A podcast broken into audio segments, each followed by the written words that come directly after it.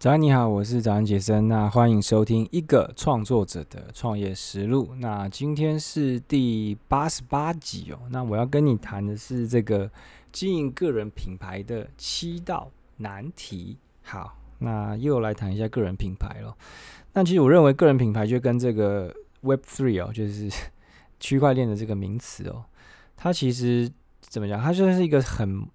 还很模糊，然后又很开放的一个字眼，就是你问每一个人哦，你都可以得到不同面向的答案。比如说，你问这个提供人说，你说这个个人品牌要做什么事情，通常每一个人的答案可能都不一样，因为每一个人对个人品牌这件事情呢，都还有不同的一个见解。那这这代表什么？这代表说这个。杂讯很多啊，就有很多不重要的内容了，它都伪装成资讯哦，所以很容易会让人家觉得搞不懂个人品牌到底在干嘛。所以其实我并没有太喜欢去谈个人品牌的东西，但是因为这个东西好像大家蛮喜欢听的，所以还是 还是再谈一下。好，那个人品牌的英文呢，它其实是叫做 personal branding，但我认为它有另外一个更好的字眼叫做 productize yourself。那这个是这个。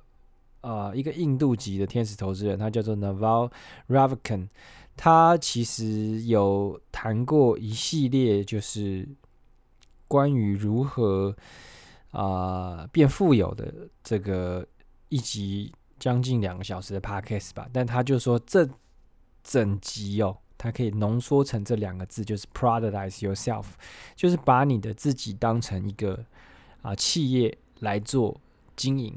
那其实企业能够长久留存的关键之一呢，其实就是一个品牌，对不对？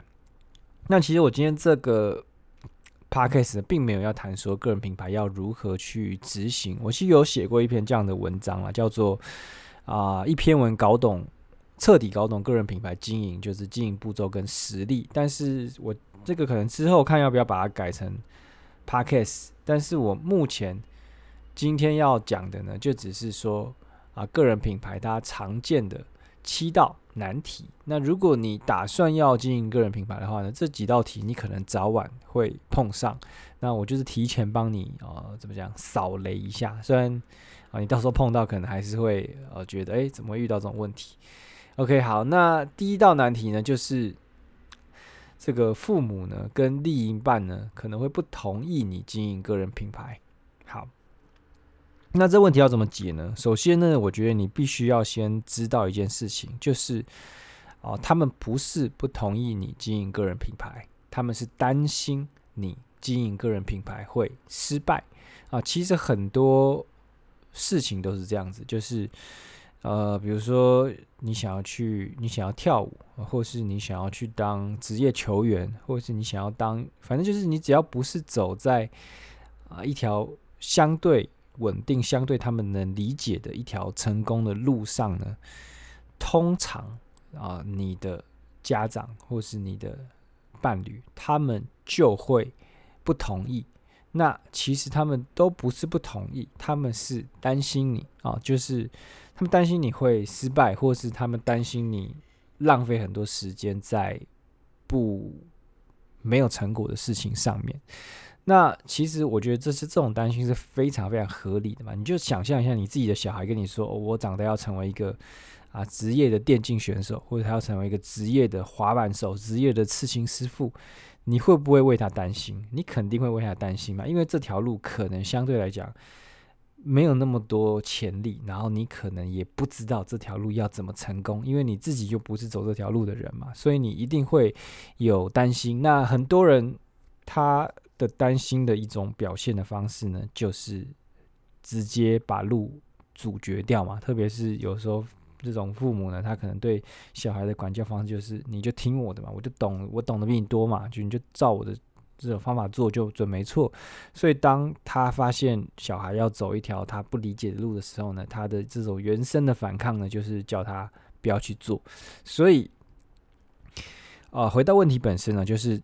重点根本就不在他们同不同意这件事情，应该是要你自己同不同意这件事情，就是你到底同不同意你自己来经营个人品牌？因为呃，很多时候呢，你会把这个当成一个问题，其实就是因为你自己都不太相信自己能把这件事情做好，所以你就会把别人的担心拿来当挡箭牌，你就会说啊，因为谁谁谁他不让我做，所以所以我就不去做。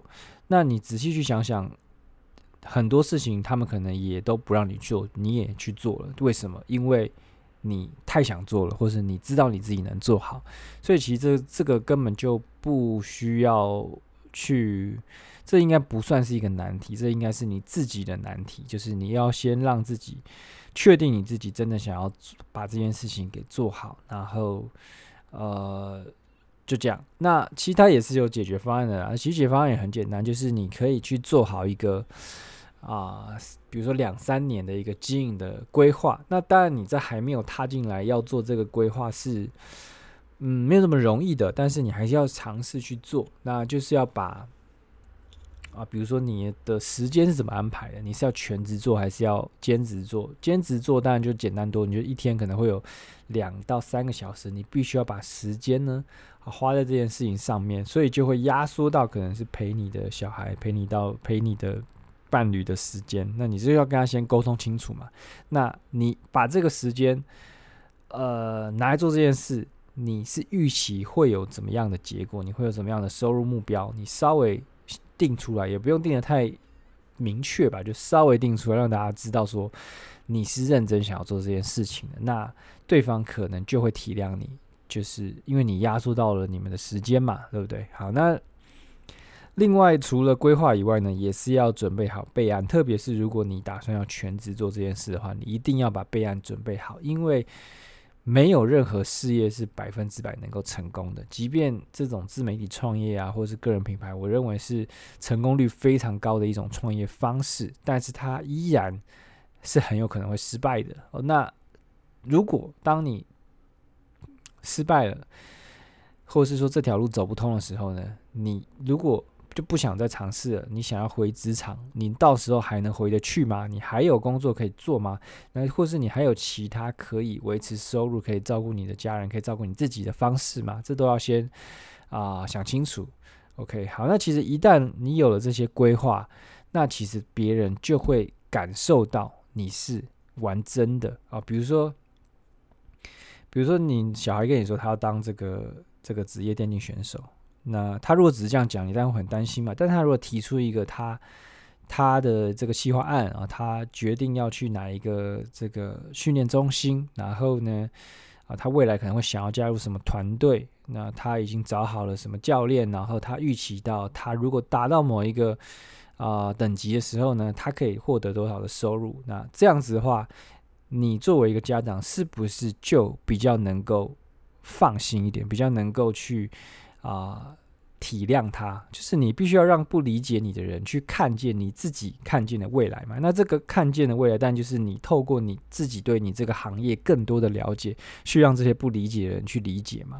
OK，那通常只要做到这这样的话呢，那通常啦，就他们的不同意呢就会松动啊。那有时候认为这种啊转为支持，那我认为，呃，就是这种家人的支持是非常重要的，因为毕竟你整天就是跟家人的相处嘛。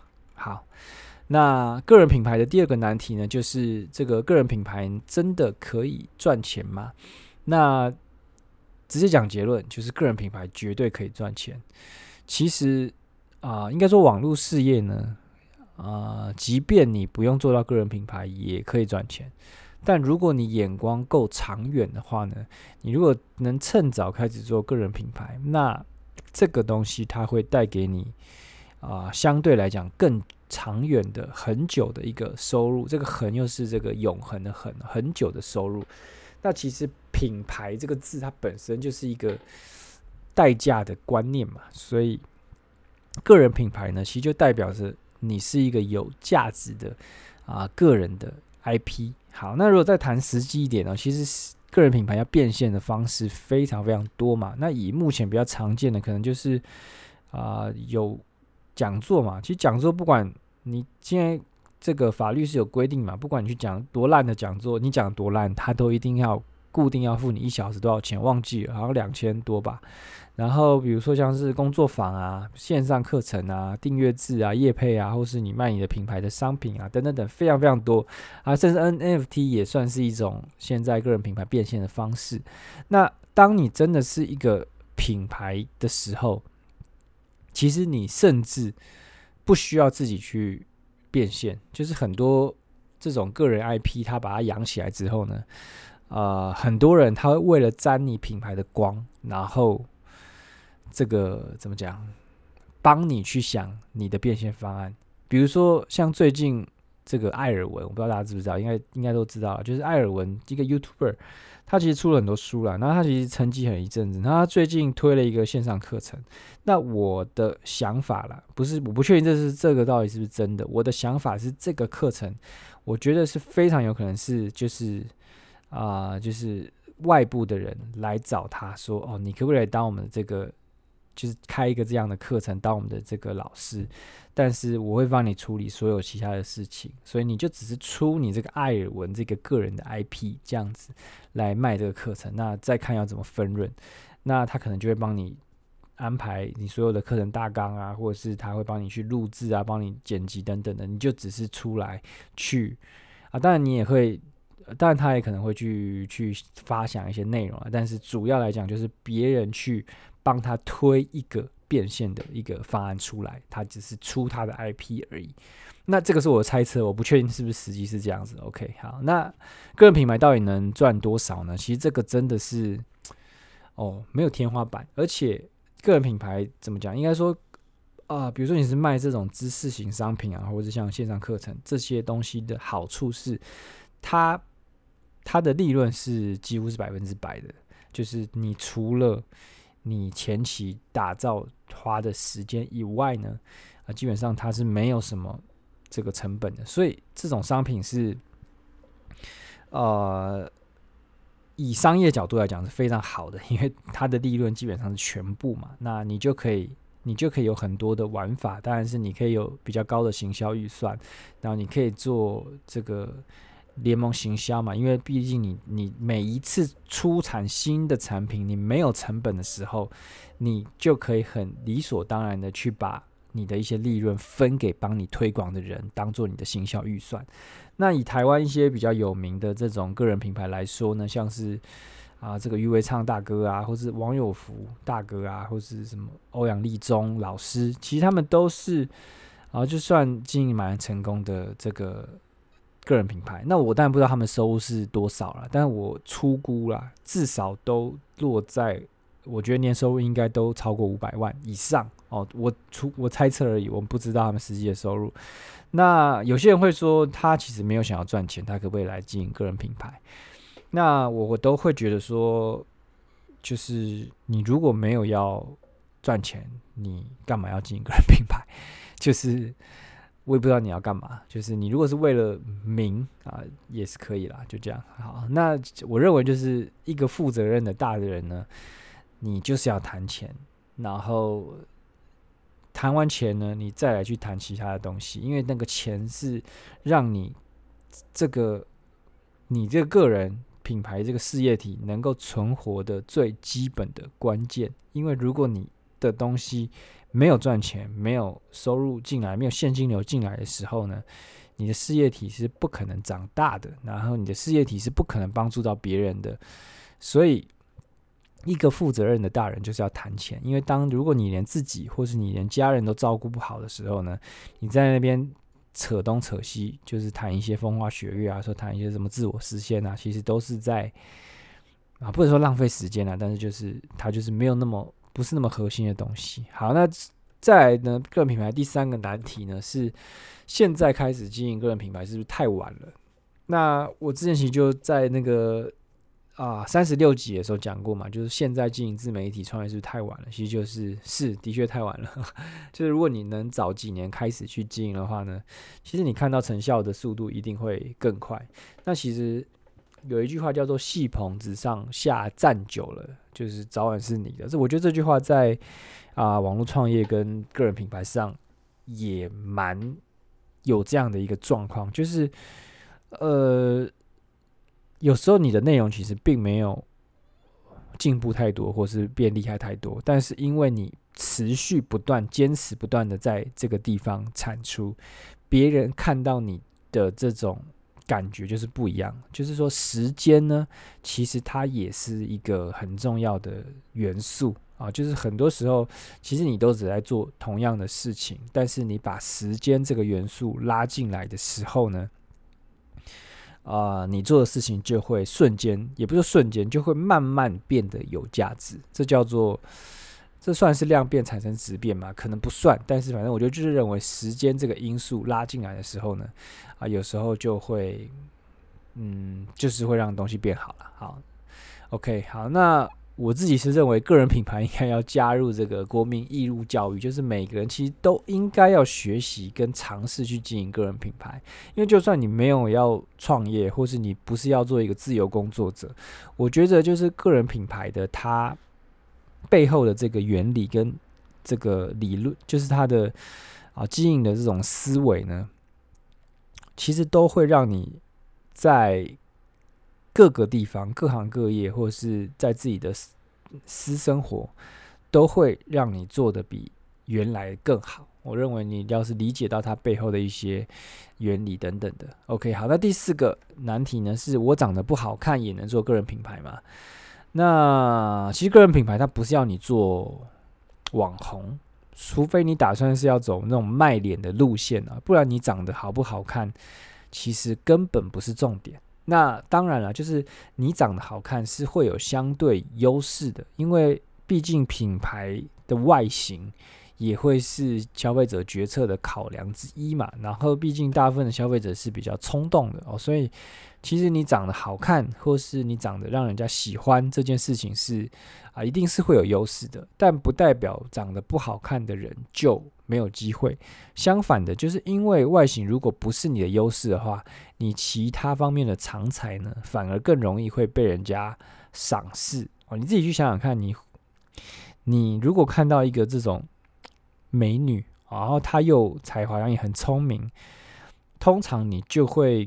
不知道有一种不平衡的感觉，因为我们就是很喜，很我们比较喜欢，就是呃不要太完美哦。他可能长得普通，但是很聪明，我们就觉得哇，他很聪明。或者是一个人，他呃笨笨的，呃可爱可爱的，但是他长得很好看，你就觉得嗯不错，我喜欢他这样子，这种天天然呆、天然萌这样子。就是我们不太喜欢说一个帅哥美女。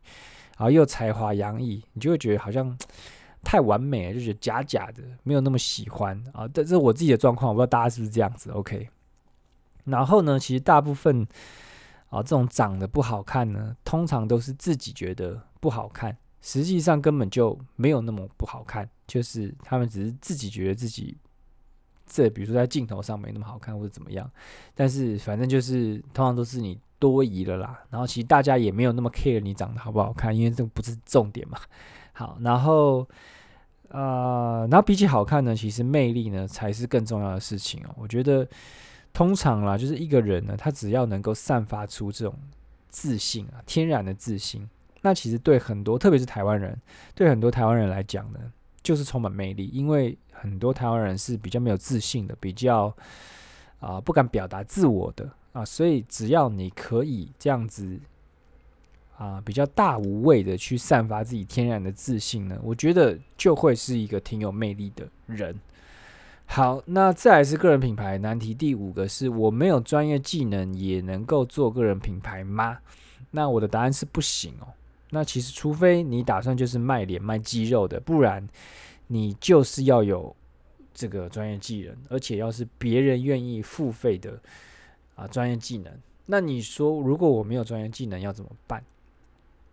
那其实这很简单啊，就是学啊。那其实我在啊，其实这篇文章还没发布了。其实我有一篇文章叫做《自媒体经营自媒体创业你一定要有的几种心态》里面呢，我有第一个好像就提到说，这个成长心态是你一定要有的的一个思维哦，就是你必须要相信，就是这世界上没有学不会的事情。就是凡事呢都能够透过正确的方式来学会，所以你真正要考量的点呢，是你想要学会什么？因为既然这世界上大部分，应该不是大，就对大部分的事情你都学得会，所以你就要去真正要去做的决策是，你想要学什么，你要花时间去学什么，学什么对你来讲是 CP 值最高的，然后呃能够最让你开心的，这都这是很重要要考量的几个点。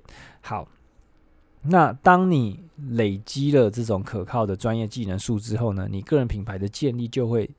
直觉非常多，因为当你还没有一个专业技能的时候，你硬要去弄一个个人品牌，就会你不知道要弄什么。那这就很像你在一个很烂的产品上，你花很多钱去砸行销搞品牌，那到最后你就会发现，你这个钱只要不砸了啊，就没有营收了，因为你的产品就是不好嘛。你产品不好的时候。你即便你花了很多钱去弄啊，还是弄不起来，然后甚至还会有反作用力，因为大家就是用了之后觉得很烂嘛，那就是你人家看了你的东西，哎，可是你的专业知识就不行嘛，那大家就不会认定你这个个人品牌。好，那再来是个人品牌的难题六，是我不会写作也可以做个人品牌吗？那我当然是当然可以。那这边我分成三个层次来讲，第一个是你。你突然会觉得说，我不会写作，是因为你觉得写作是作家在做的事情。那其实这种非虚构类的写作，就是应该说部落格写作呢，其实它的主轴就是思想的延伸啊，就是所以只要你可以思考，你就可以写；或简单来说，只要你会说话，你就可以写。所以任何人都可以写作啊，你只是缺乏练习而已。那第二个层次是，就跟上面讲的，就是任何事情都可以学。就是你觉得你不会写作，也是，就是它只是暂时的。就是你可能你一定有想法，你一定会说话，那这些东西就已经达成写作的基底了。你只是没有去学这件事，怎么把这些东西去安排得更好，去把它表达得更好。那第三个维度是你相信，你只是不相信你自己会写。那就像很多人他会说：“哦，我不会数学啊，我不会修电脑啊，我不会上台演讲啊，等等的。”我觉得这都是一个信念问题，就是你长期告诉你自己的故事，或是你过去的经验累积下来的想法，你开始去深刻的相信自己不会某一件事情。但其实很多时候，就是因为我们一直在告诉自己这个错误的故事，然后去帮这个信念加分。就是我们一直去告诉自己说：“哦，我不会数学，我不会数学。”所以，我们一看到数学题的时候呢，我们第一直觉就是：“啊，我不会数学。”你就把它挡在外面了，那你就你就失去让自己。